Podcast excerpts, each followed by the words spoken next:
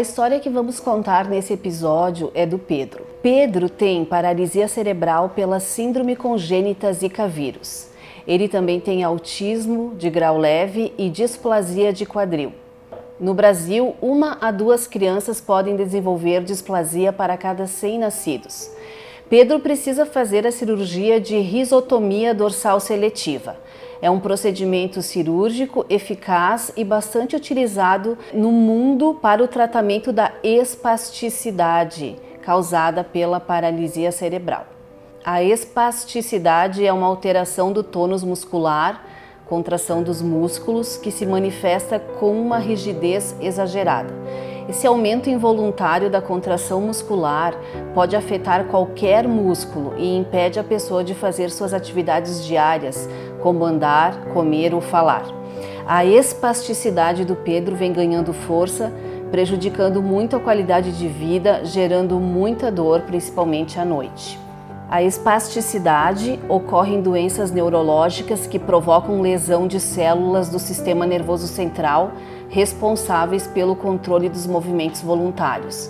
Entre as doenças neurológicas mais comuns que levam à espasticidade se destaca o acidente vascular cerebral em adultos e a paralisia cerebral em crianças. O autismo pode sim vir acompanhado de comorbidades ou até mesmo ser uma comorbidade de outros transtornos neuropsiquiátricos ou do neurodesenvolvimento. Comorbidade significa a presença de uma associação entre condições em um mesmo indivíduo simultaneamente, ou seja, uma mesma pessoa possuir múltiplos diagnósticos ou diferentes quadros clínicos em operação. De qualquer forma, essa associação de condições tende a deixar o autismo mais severo, pois uma agrava a condição da outra quando encontradas em um mesmo indivíduo. Olá, estamos aqui no Instituto Unitea, Unidos pelo Autismo, para dar sequência à série Compartilhando Vivências. A série Compartilhando Vivências tem por objetivo contar histórias de famílias que têm o autismo no seu cotidiano. Se você ainda não acompanha a série Compartilhando Vivências, saiba que todos os episódios anteriores estão aqui no nosso canal do YouTube. Essa série tem por objetivo oportunizar aprendizado sobre autismo a partir das vivências das famílias. O quarto episódio da série vai contar a história de Pedro, um menino de 4 anos que tem paralisia cerebral, é, bexiga neurogênica, displasia de quadril e autismo de grau leve. Essa história torna-se diferenciada pois Pedro possui múltiplos diagnósticos. E hoje quem está conosco é a mãe do Pedro, a Renata. Tudo bem, Renata? Tudo bom? Seja muito bem-vinda aqui no Instituto Unitea. Obrigada. E nós agradecemos muito, né, por você ter aceitado o convite e vir aqui contar então a tua história e a do Pedro. Eu que agradeço pela honra de estar participando de um programa né, do Unitea e mostrar um pouco a história de Pedro. Pelo sotaque da Renata, acho que todo mundo que está acompanhando esse episódio percebe que a Renata ela não é gaúcha. Isso. A Renata então veio para Caxias, mas a Renata é carioca. Renata, o que, que te trouxe para Caxias do Sul? Então, quando o Pedro tinha três anos e meio, eu decidi vir para Caxias para fazer um tratamento no Pedro de um intensivo de treino de marcha. E eu vim para ficar um mês. E aí, assim, eu vi a, a evolução de Pedro e decidi ficar mais três meses em Caxias, né, para ver a, a, a maior evolução de Pedro. Então, foi assim uma escolha perfeita de ter vindo para Caxias fazer esse tratamento com ele aqui tu ter vindo para Caxias e, e, e permanecer, mudar para cá de fato, né? Ficar em Caxias tem a ver com o tratamento do Pedro. Tem. tem então, eu vim, fiquei três meses e depois retornei ao Rio e fiquei mais três meses é, entregando o apartamento, é, me desfazendo das minhas coisas para vir definitivamente morar em Caxias. Foi uma mudança bem radical. Foi uma mudança bem radical, né? Principalmente pelo clima. Sim. Que o clima do Rio de Janeiro e de Caxias são coisas bem distintas. É, assim, eu particularmente odeio o frio. E eu vim sozinha com o Pedro. Né? Então, largar a família, largar amigos, largar toda um, uma estrutura, né? Ir para uma cidade que você não conhece nada nem ninguém é muito difícil. Mas por um filho a gente faz tudo, né? Certo. Bom, então vamos começar, porque hoje, apesar né, da nossa série Compartilhando Vivências, ela está é, focada dentro da, da questão do autismo. A, a história do Pedro, hoje a gente vai contar uma história ao contrário, o que para nós, como Instituto Unitea, também é bacana, porque muitas famílias não entendem que o autismo, na maior parte das vezes, ele não vem sozinho né? Ele traz uns amiguinhos, vamos dizer assim, né? Traz alguns diagnósticos complementares. E, e na história do Pedro talvez seja até, ah, até ocorra uma inversão. Talvez o autismo seja uma comorbidade, né? Um diagnóstico secundário. Como você descobriu então, Renata, que o Pedro tinha paralisia cerebral? Quais foram assim os sintomas que você percebeu? Quando o Pedro nasceu, ele nasceu uma criança normal, né? Então, conforme ele foi passando os meses, eu percebi que ele não batia os marcos do desenvolvimento. Então, aquilo me chamou muita atenção. O Pedro era uma criança que não sorria. Então, aquele, as pessoas falavam para mim, Renata, o Pedro não sorri. E aquilo me incomodava. E com três meses e meio eu comecei a investigar. E os pediatras diziam para mim que o Pedro era normal, não tinha nada, que aquilo era paranoia de mãe. Só que aí eu comecei realmente a ir a fundo e procurei um, um especialista, um neurologista. E ele falou que o Pedro tinha um atraso de desenvolvimento. E ali eu comecei a, a investigação. Então o Pedro iniciou a fisioterapia com cinco meses de nascido, como um atraso. E somente com oito meses foi que ele foi realmente diagnosticado com paralisia cerebral por Zika vírus. A questão do Zika vírus, até conversando com a Renata antes, né? É, na verdade, você teve Zika vírus. Isso. Na gravidez do Pedro. Isso, eu tive Zika. É, mais ou menos entre 8 a 12 semanas de gestação, eu não sei precisar o tempo certo. Eu só sei que eu fiquei toda empolada. Foram dois dias com o corpo empolado e na época estava no boom do Zika, só que a, o, a, o ginecologista falou para mim que era uma alergia ao leite, né? Que eu sou intolerante à lactose. E aí passou. Gestação normal, tudo normal, nascimento normal.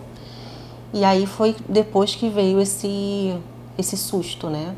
Que é um Deve susto. ter sido um susto, um susto daqueles, né? Foi, tá. foi, foi difícil. Então os sintomas eram basicamente ele não cumpria os marcos do desenvolvimento. Isso. Tá. Ele não batia nenhum marco. Ele não não se virava, não engatinhava, não sorria. E... Ele sentava? Não. Também não sentava? Não. E quando veio o diagnóstico do autismo? Quando a, eu fui participar de uma palestra na Fiocruz, no Fernandes Figueira, e aí os médicos de Pedro estavam palestrando nesse dia e eles falaram que crianças não verbais, a partir dos 3 anos de idade, com o Zika vírus, estavam desenvolvendo o autismo. E o Pedro é não verbal. E aquilo ali me chamou muita atenção. E aí, quando terminou a palestra, eu chamei os médicos de Pedro num canto e perguntei para eles se realmente aquilo seria uma verdade para na, na, uma verdade para Pedro. E eles falaram que sim, que a possibilidade do Pedro ser um autista era de 90% ou mais. E aquilo ali eu me choquei, né? E aí eu comecei realmente a investigar e a observar o Pedro, porque até então eu não tinha muita noção do que seria uma criança autista. Mas eu lembro perfeitamente quando a neurologista de Pedro falou para mim, Renata, o que o Pedro é hoje não vai ser mudado. Você só vai ter que aprender a trabalhar com as novas é, com as novas evoluções de Pedro. Né? Então eu aprendi com aquilo. Que sinais você vê nele? Que sinais? Desde que o Pedro nasceu, eu não, eu não conseguia tocar direito no Pedro. Então, assim, fazer uma massagem no Pedro era extremamente difícil. Então, aquilo me chamou muita atenção. E as pessoas, se tocassem no Pedro, ele chorava. Ele não queria que ninguém falasse com ele, ele não gostava de barulho, tudo assustava ele. E com três anos, foi exatamente depois dessa palestra que eu comecei a observar o flap. Ele, como ele quase não tem movimentos, né? Assim, hoje ele já tem um, movimento melhor, mas na época não. Então aquilo para mim eu não conseguia identificar que aquilo seria um flap. Então ele ficava muito tempo desse jeito. E aí aquilo ali me chamou muita atenção depois que eu descobri o autismo. Tá, então ele tem sinais claros, né? Ok. Eu tenho uma pergunta assim que eu acho que a maioria das pessoas que estão acompanhando a série acho que talvez nesse momento ficariam com essa dúvida. No caso do Pedro, você acha que o autismo é uma comorbidade? Ou seja, simplificando a pergunta, se ele não tivesse paralisia cerebral por conta da, da síndrome do Zika vírus, talvez ele não fosse autista? Olha, é uma resposta muito difícil de dizer sim ou não. Eu acredito que não, que ele não seria um autista. Mas, assim, algumas coisas de Pedro me chamam muita atenção. A questão do, do, do, do toque, das pessoas falarem com ele, a questão da, das brincadeiras dele querer sempre abrir e fechar a porta, de colocar os brinquedos sempre dentro de alguma coisa. Então, eu não sei se isso por conta do Zika, se, se não tivesse o Zika, isso não seria também evidente. Renata, nós aqui no Instituto Unitea, e, e com os estudos que a gente faz, os profissionais que a gente conhece, quando, quando uma, um autista tem uh, várias comorbidades, normalmente nós temos um discurso assim: se você tratar as comorbidades, possivelmente os sinais do autismo eles vão ser menos, né, vão ficar menos intensos porque você está tirando muitos desconfortos. Né? Então, se a comorbidade é insônia, se a comorbidade é, é gastrointestinal, por exemplo, né, e você vai resolvendo isso, então esses sinais eles, eles, né? Então, a evolução do Pedro na questão do diagnóstico dele de PC, né, de paralisia cerebral, é, à medida que ele for melhorando, ele pode ter uma redução da questão dos sinais do autismo. Sim, ele assim, eu vejo que o Pedro tem melhorado bastante em relação a isso. Né? Há um ano atrás, ninguém podia falar com o Pedro. Então, assim, eu sempre levei o Pedro para tudo quanto é, todos os lugares, né? E eu sempre tive muita dificuldade em relação a isso, porque as pessoas queriam conversar com o Pedro e o Pedro não deixava. Hoje, é, eu digo, tem mais ou menos uns seis meses atrás, seis meses até agora, Pedro fala com todo mundo. O Pedro é muito comunicativo. Então isso me chama a atenção. Ele faz a interação social. Então. Faz. Que legal. E como é que é o dia a dia do Pedro? O Pedro ele faz normalmente as terapias de manhã, né? Eu sempre selecionei que o Pedro de manhã para terapia é uma criança maravilhosa. E à tarde, normalmente ele vai para a escola, né? Antes da pandemia. e agora, por conta da pandemia, o Pedro tem ficado o dia inteiro comigo. Eu levo ele para para terapia e depois ele volta para casa. O Pedro ele não come sozinho, ele não bebe água sozinho, ele não senta, não anda. Mas ao mesmo tempo eu posso dizer, ele não brinca sozinho, mas ao mesmo tempo eu posso dizer para você que ele faz tudo. Que ele faz tudo? Que ele faz tudo. Se eu pegar e segurar o Pedro é, pelos braços, né, nessa região aqui, ele vai andar tudo, ele vai correr, ele vai querer brincar, ele vai, se ajudar ele a segurar o copo, ele vai segurar. E eu estou ensinando ele a pegar os, os alimentos com o dedinho. Então esse movimento de pinça para ele era impossível, hoje ele já faz. Então assim, eu digo que o Pedro não, mas que o Pedro sim. Eu sempre conversei muito com o Pedro, né? Então eu sempre falo para ele, filho, você pode. Filho, você consegue. Se você não conseguir, a mamãe está aqui para te ajudar. Então eu sempre eu, essa linha de, de eu sempre segui essa linha com o Pedro. Quais terapias ele faz hoje, atualmente? Quais terapias? Fisioterapia, terapia ocupacional, fonoaudiologia, ecoterapia, treino de marcha e até um pouco tempo atrás ele fazia psicologia. Nós trabalhamos exclusivamente com treinamento locomotor e desde que o Pedro iniciou aqui, a gente conseguiu ter avanços significativos na mobilidade dele. Então hoje ele é um menino que consegue caminhar no andador, tanto no ambiente da clínica, quanto em casa, quanto na comunidade fazendo com que ele tenha uma vida mais participativa. Outro meio de locomoção que a gente conseguiu inserir para o Pedro foi ele conseguir andar no triciclo, que é um dispositivo que ele gosta muito, que ele fica muito feliz e ele consegue também nos auxiliar nesse processo. A gente fica muito honrado em poder fazer parte da história do Pedro. O Pedro chegou para nós com diversas habilidades a serem trabalhadas e ele é um paciente muito dedicado, muito esforçado e ao longo do tempo de atendimento ele foi conquistando diversos ganhos.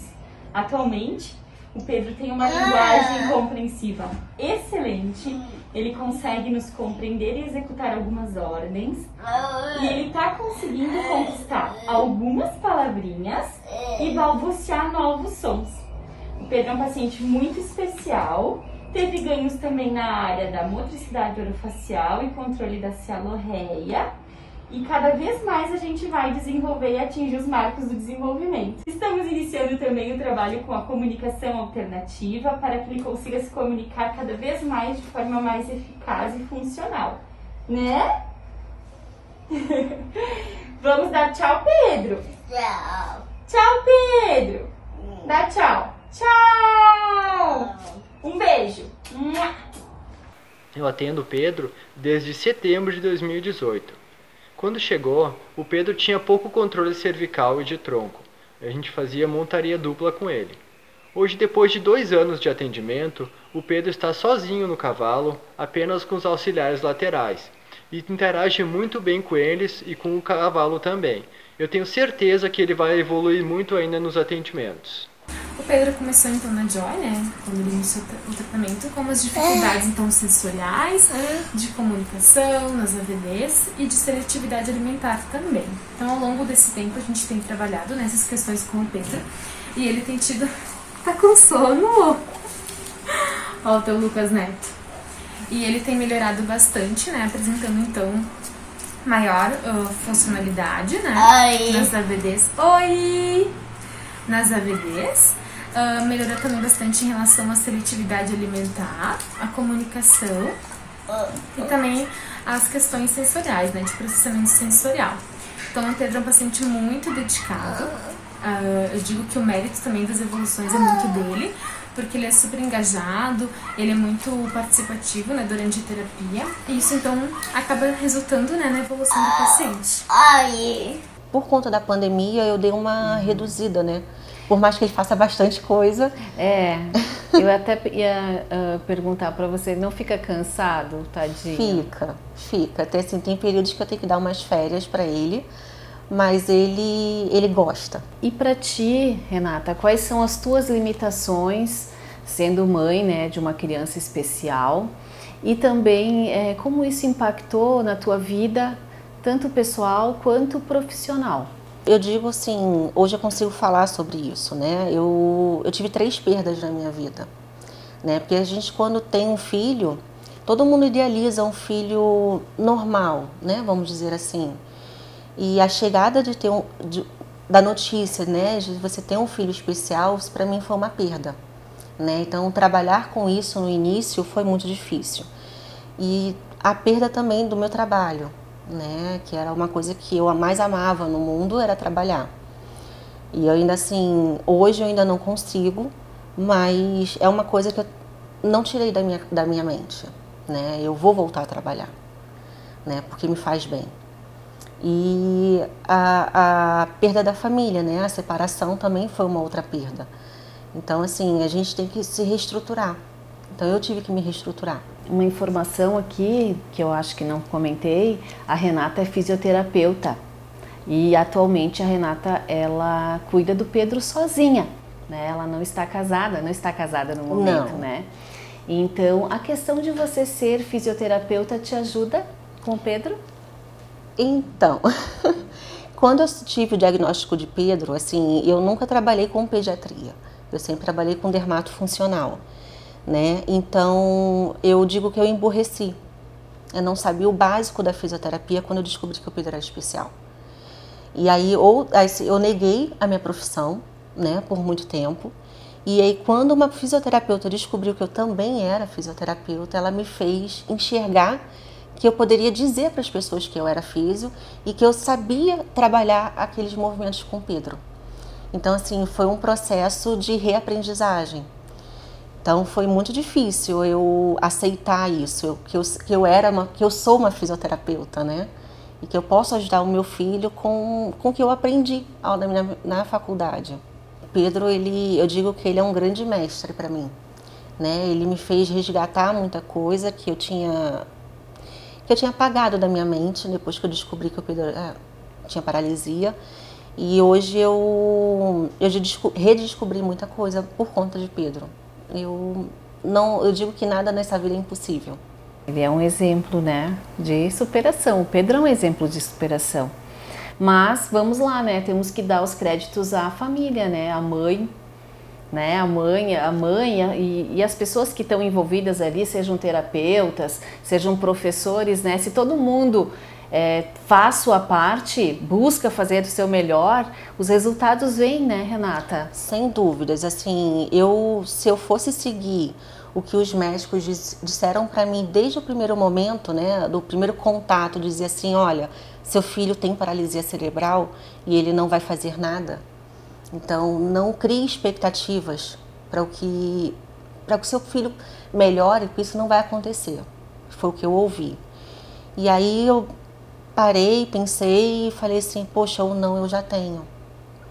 Então eu vou correr atrás do sim e vou correr atrás do impossível.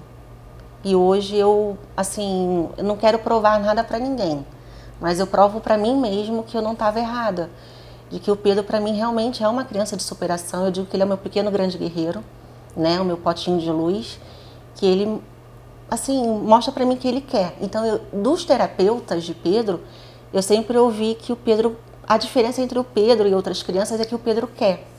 Por mais que o diagnóstico do Pedro seja muito grave, né, as lesões cerebrais do Pedro são grandes, o Pedro quer, o Pedro gosta, o Pedro ele vai em busca de melhorar. Então isso ajuda muito. Assim, é. se o Pedro chorar, se o Pedro reclamar, é porque realmente tem alguma coisa errada com ele, né? Então eu sempre fico de olho porque ele dificilmente ele reclama. É uma criança muito fácil de se lidar. E na questão da escola? Então agora, claro, com a pandemia estão voltando, né? As escolas estão retomando aos poucos. Ele não retomou ainda, creio. Não. Né? E como é que foi? É, desde que idade que ele frequenta a escola? Como é que está essa inclusão? Então, é, com seis meses de nascido, eu botei o Pedro na escola, né? Que eu tentei voltar a trabalhar. E com oito meses, o médico falou para mim que eu teria que tirar o Pedro da escola, porque a situação do Pedro estava muito grave. E eu retirei o Pedro da escola e depois, com um ano e meio, o Pedro voltou para a escola, né? E o Pedro nunca fez adaptação. Ele já entrou e já ficou direto. Então, ele sempre gostou. No início, é, o Pedro foi muito bem recebido na escola, sempre foi muito bem recebido. Tive alguns problemas de inclusão, sim, né?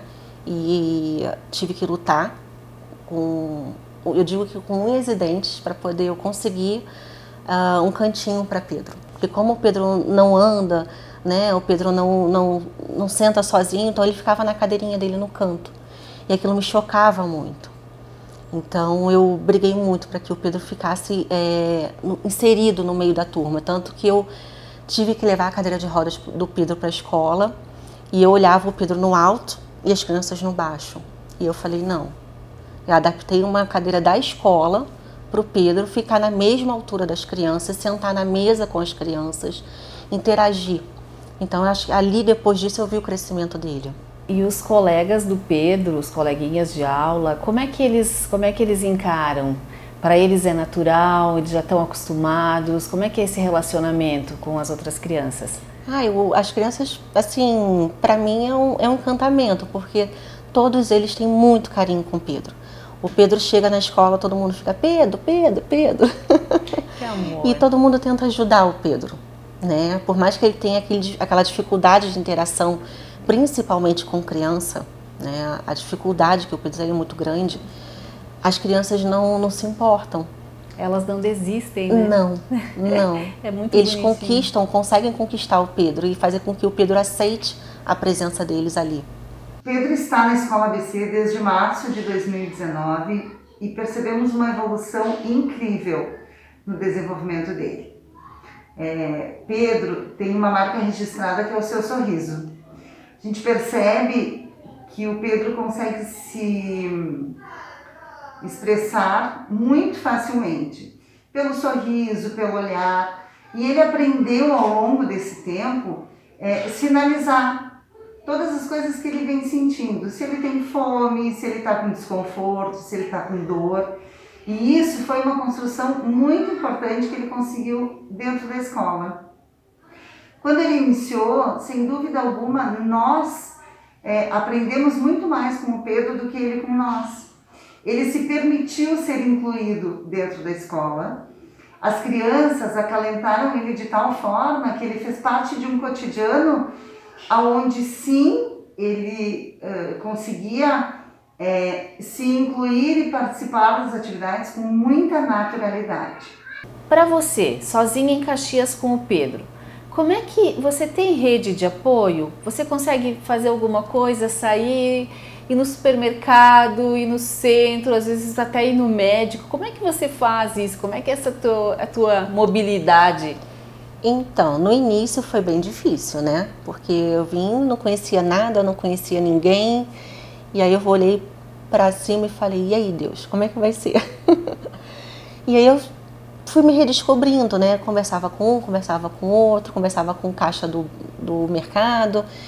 E aí eu fui montando a minha rede, assim, principalmente com as mães especiais, né? Eu, fui, eu digo que fui muito bem acolhida em Caxias.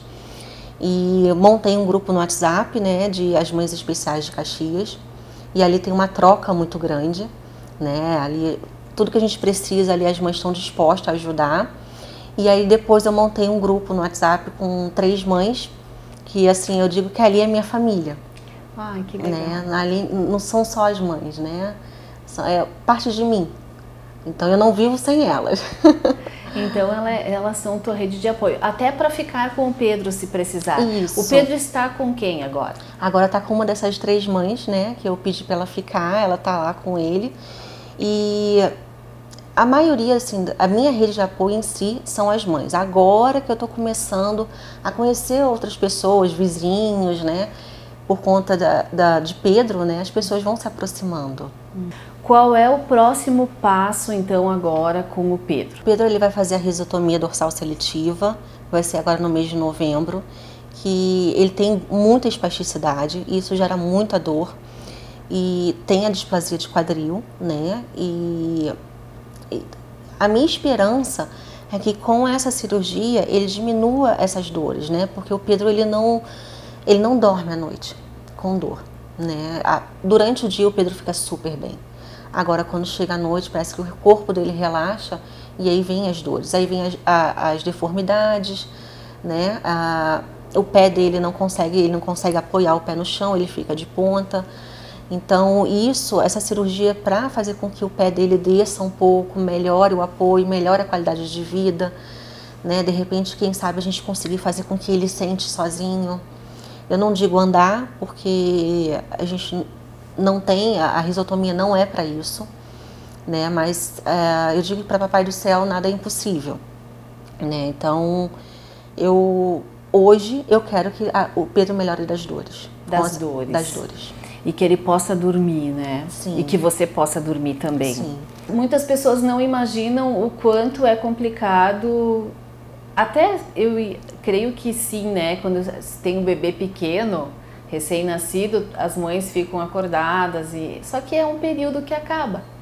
E para quem é mãe de uma criança especial, seja com autismo, no caso do Pedro com autismo e outros, né, diagnósticos, é, isso não acaba. A noite é um pesadelo. É. E assim, além da noite, né, a gente tem também assim carregar o Pedro no colo, com a espasticidade é muito difícil. Trocar a fralda dele, com, né, ele fica com as, pernas, as perninhas muito duras. Então isso dificulta muito, né? principalmente carregar ele no colo. E você carrega ele sempre? Carrego. Eu digo que enquanto eu tiver forças nos meus braços e tiver pernas para andar, ele vai vai estar sempre comigo. E, o, e a, a, a fisioterapeuta e também os demais terapeutas, né, nessa questão da mobilidade dele com o avanço da idade, ele tende a ganhar mais, mais mobilidade? Tende, tende. Assim, é, ele faz o treino de marcha, né, o treino locomotor, que é para ele aprender a se locomover de alguma, de alguma forma. Então, assim, eles estão ensinando o Pedro a, a girar no chão, né? Toda criança engatinha, mas o Pedro não. Então, essa é uma forma também de ele se locomover, né? ele ficar no chão. É, com o andador, se a gente conseguir pôr ele no andador para ele andar sozinho, vai ser um ganho muito grande. Ele consegue, mas eu tenho que estar ali ainda empurrando ele, porque ele não tem forças ainda para isso. A espasticidade não deixa. Então, a gente, assim, a esperança é essa, com a, com a risotomia, que ele consiga, com o andador, dar o pequeno espaço sozinho. É, seria assim um ganho muito importante para hum. ele, para ti, Sim. né? E o futuro? Pensa muito, pensa muito no futuro, Renata? Como é que é os pensamentos sobre o futuro? Então, eu assim, eu digo que eu vivo um dia de cada vez, né? Mas claro que a gente sonha, né? E eu vejo o Pedro um grande homem, né? O Pedro é uma criança muito inteligente, no meu ponto de vista. É uma criança que aprende muito rápido ele é de muito fácil entendimento. Então eu vejo o Pedro sim estudando, eu vejo sim o Pedro evoluindo. Eu sei que ele tem capacidade para isso. Então eu, eu vejo o Pedro no futuro bem, independente, dentro dentro da da patologia dele. No começo, nós aqui no começo da entrevista, eh, nós falamos que ele é não moralizado mas me parece que ele entende tudo o que é dito para ele. Ele entende de fato? Tudo. Tudo, tudo que você conversar com Pedro, Pedro entende. E assim, hoje a gente tentou, né, o PEX, que é a comunicação alternativa, e hoje eu já nem uso mais. Eu falo com ele e aí eu ensinei para ele o sim ou não. Né? Então, Pedro, sim e Pedro não. e aí ele vai e bate na, na mão, né, que o, o que ele quer. Então ele fala sim e não. Então assim o Pedro está aprendendo a, a, se comunicar. A se comunicar. E ele, como ele, eu converso muito com ele, né? Eu falo o dia inteiro com ele, assiste muitos desenhos. Então ele vai em busca daquilo, né? Da, da comunicação. É muito importante, mesmo que não seja falando, mas conseguir se comunicar é muito importante, porque evita toda aquela questão das crises, às vezes até da agressividade, que eu acho que não, não tem nada a ver, ele não tem nada de agressividade, né? Não, o Pedro, assim, eu já percebi que se eu aumentar o meu tom de voz com o Pedro, ele se irrita. Então eu, tô, eu ensinei ao Pedro que a gente tem que conversar. Então quando eu vejo que ele está ficando nervoso, eu pergunto o que, que houve. Por que, que você está assim? E sento e converso com ele. Porque se eu gritar com ele, ele se desorganiza. Então eu evito ao máximo a desorganização dele, porque aí ele entra padrão, ele entra de plasticidade, e aí gera todo um transtorno que depois eu tenho que tirar esse transtorno dele. Então eu aprendi e o Pedro também aprendeu que na conversa a gente resolve. Renata, como é que você chegou aqui no Unitea? Eu fui em busca dos médicos de Pedro.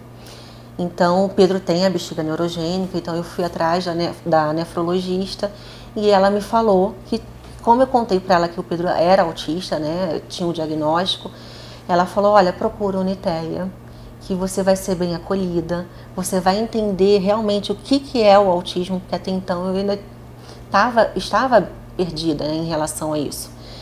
E aí foi que eu comecei a pesquisar, e aí eu vim até aqui, né, conhecer o que, que era o Uniteia e resolvi entrar nessa, nessa família. Nessa família, que legal, que bom que é, que bom que você conseguiu chegar até aqui, né, e, e estar com a gente, é, mesmo que hoje por conta da pandemia muitos muitos dos nossos programas estão né, parados, mas sim, aqui é a nossa casa, tá? Então fique sempre à vontade de estar aqui quando precisar de alguma coisa, né? Nós nós estamos aqui para ajudar. Você gostaria de deixar um recado para as famílias que estão acompanhando a série Compartilhando Vivências, qual o recado da Renata? Nunca desistir. Por mais que você tenha um não, né, sempre ir em busca do sim, né, do que eu, eu posso, eu quero, eu consigo. E é isso que eu ensino para Pedro. E conversar, conversar sempre com a criança, mostrar que a criança pode, que a criança consegue, por mais que seja difícil aquele momento, passar calma, né? Que é difícil, né? Numa, num momento de, de angústia nossa, você passar calma para a criança. É muito difícil você con conseguir balancear isso. Mas para criança especial a gente precisa ter esse controle, né? Precisa aprender isso. Então é uma coisa que eu venho praticando no dia a dia é a calma, a paciência, a conversa, o incentivo, incentivar muito, muito a criança. Sempre que mostrando que ela tem capacidade. E eu sempre, tudo que o Pedro consegue, eu sempre falo para ele, filho, você conseguiu, parabéns, sabe? Eu mostro para ele, ele fica feliz, sabe? Porque ele conseguiu aquilo, aquilo incentiva ele a fazer de novo, sabe? A repetição. E aí eu vejo que, poxa, tá dando certo.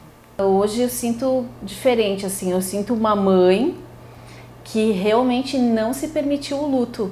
Não. Que foi pra luta. Né? Isso. Porque assim, é muito fácil, né? A gente fica na zona de conforto e falar, ai meu Deus, meu filho é autista, meu filho tem paralisia cerebral e agora não vou fazer mais nada. Isso para mim é fácil. O difícil foi eu correr atrás e falar, não, eu vou mudar. Eu, eu, eu ouvi uma vez uma frase dizendo que diagnóstico não é destino. E aí eu peguei essa frase e tatuei na minha alma. Falei, diagnóstico não é destino. Destino somos nós que decidimos lutar ou ficar na inércia. E eu resolvi lutar. Lutar pelo meu filho, porque eu sei que ele tem capacidade, eu sei que ele pode. Não só meu filho, mas acho que todas as crianças têm capacidade para vencer, para conseguir sempre mais.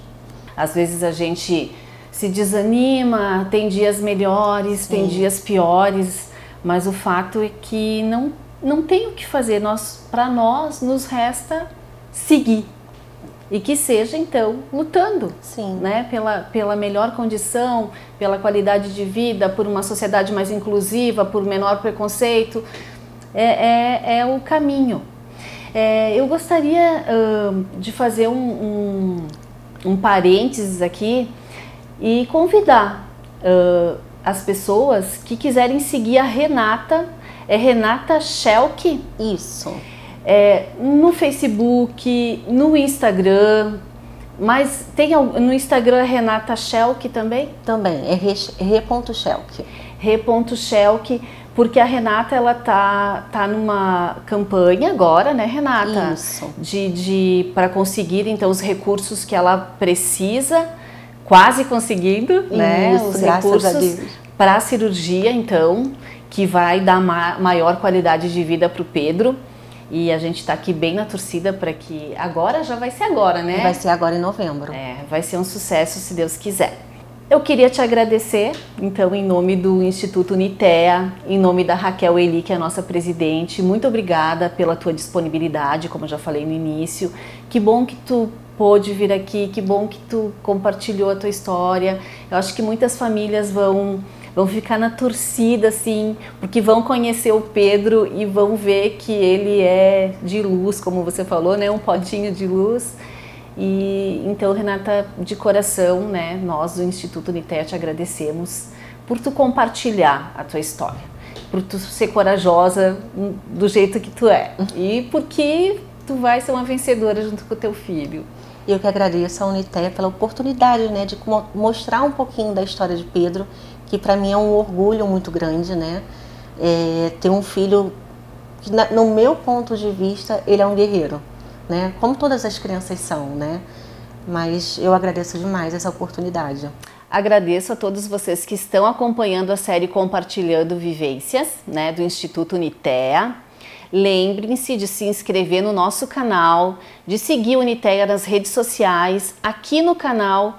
Assistam os episódios anteriores e continuem acompanhando a série sobre autismo e que assim a gente consiga levar informação para quem precisa. Um abraço a todos e até o próximo episódio.